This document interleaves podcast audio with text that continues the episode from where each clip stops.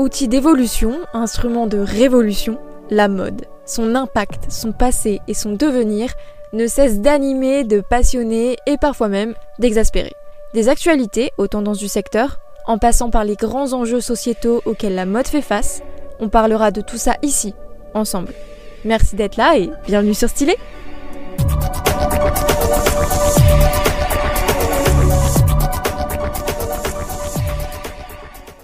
Bonjour et bienvenue dans ce premier format Actualité mode de la semaine. Pour un peu de contexte, chaque samedi de chaque semaine réglée comme une horloge, je l'espère, je décrypte avec vous 3 à 5 actualités majeures qui se sont passées du lundi au vendredi de la semaine qui se déroule actuellement. Cette semaine, on part avec 5 actualités. C'est parti, aperçu du menu du jour. Côté business, l'enseigne NafNaf demande son placement en redressement judiciaire. La marque Lacoste se lance enfin dans les sous-vêtements féminins près de 60 ans après avoir investi le marché masculin. On parlera également de l'initiative de Zara qui a annoncé ce vendredi lancer sa propre plateforme de seconde main en France. Et côté culture, c'est la Cinémathèque de Paris qui régale avec la diffusion de 20 meilleurs films de mode jusqu'à la fin du mois de septembre. Ah et enfin, on parlera de l'ultime tendance de l'automne, j'ai nommé la ballerine blanche. La première actualité de la semaine, vous l'aurez compris, concerne NafNaf. La marque de mode féminine aurait fait état d'une cessation de paiement et aurait demandé son placement en redressement judiciaire le 29 août dernier auprès du tribunal de commerce de Bobigny. Pour rappel, NafNaf appartient à un groupe franco-turc qui est dirigé par Selçuk Yilmaz et selon les propos de son dirigeant recueillis par fashionnetwork.com, ce choix est fait afin de permettre à NafNaf de mettre en œuvre toutes les mesures nécessaires permettant la continuité d'exploitation et c'est une décision qui inquiète pas mal les salariés puisque la société avait déjà dû supprimer 27 postes au printemps 2023 dans le cadre d'un plan de sauvegarde de l'emploi. Une audience devrait se tenir le 5 septembre pour décider de l'avenir de NafNaf. Ensuite, c'est Lacoste qui annonce ne pas avoir chômé pendant les vacances en s'attaquant cette fois au marché du sous-vêtement féminin.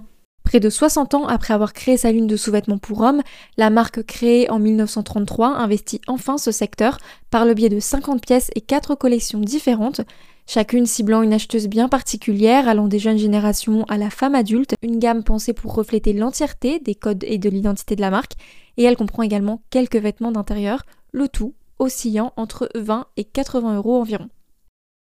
Ensuite, c'est l'actualité mode de cette fin de semaine, c'est Zara qui lance sa plateforme de seconde main en France.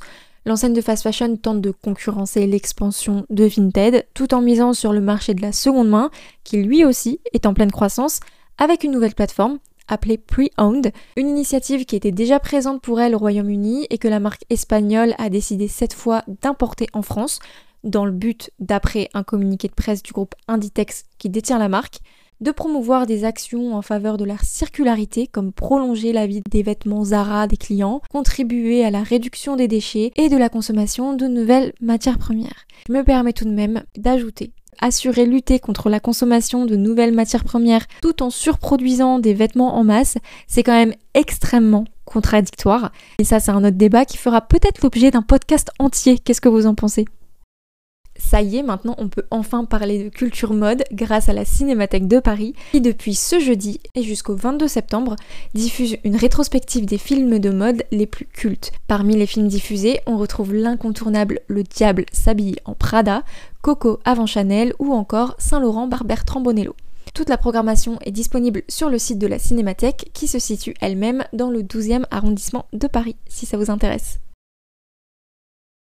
Maintenant, place aux tendances avec la chaussure qui pourrait bien révolutionner votre look de l'automne, la ballerine blanche. Aperçue sur les podiums de Miu Miu, les ballerines blanches s'imposeraient face à leurs grandes rivales, les babies, en devenant LA tendance de la rentrée et même de l'automne, d'après le magazine L'Officiel.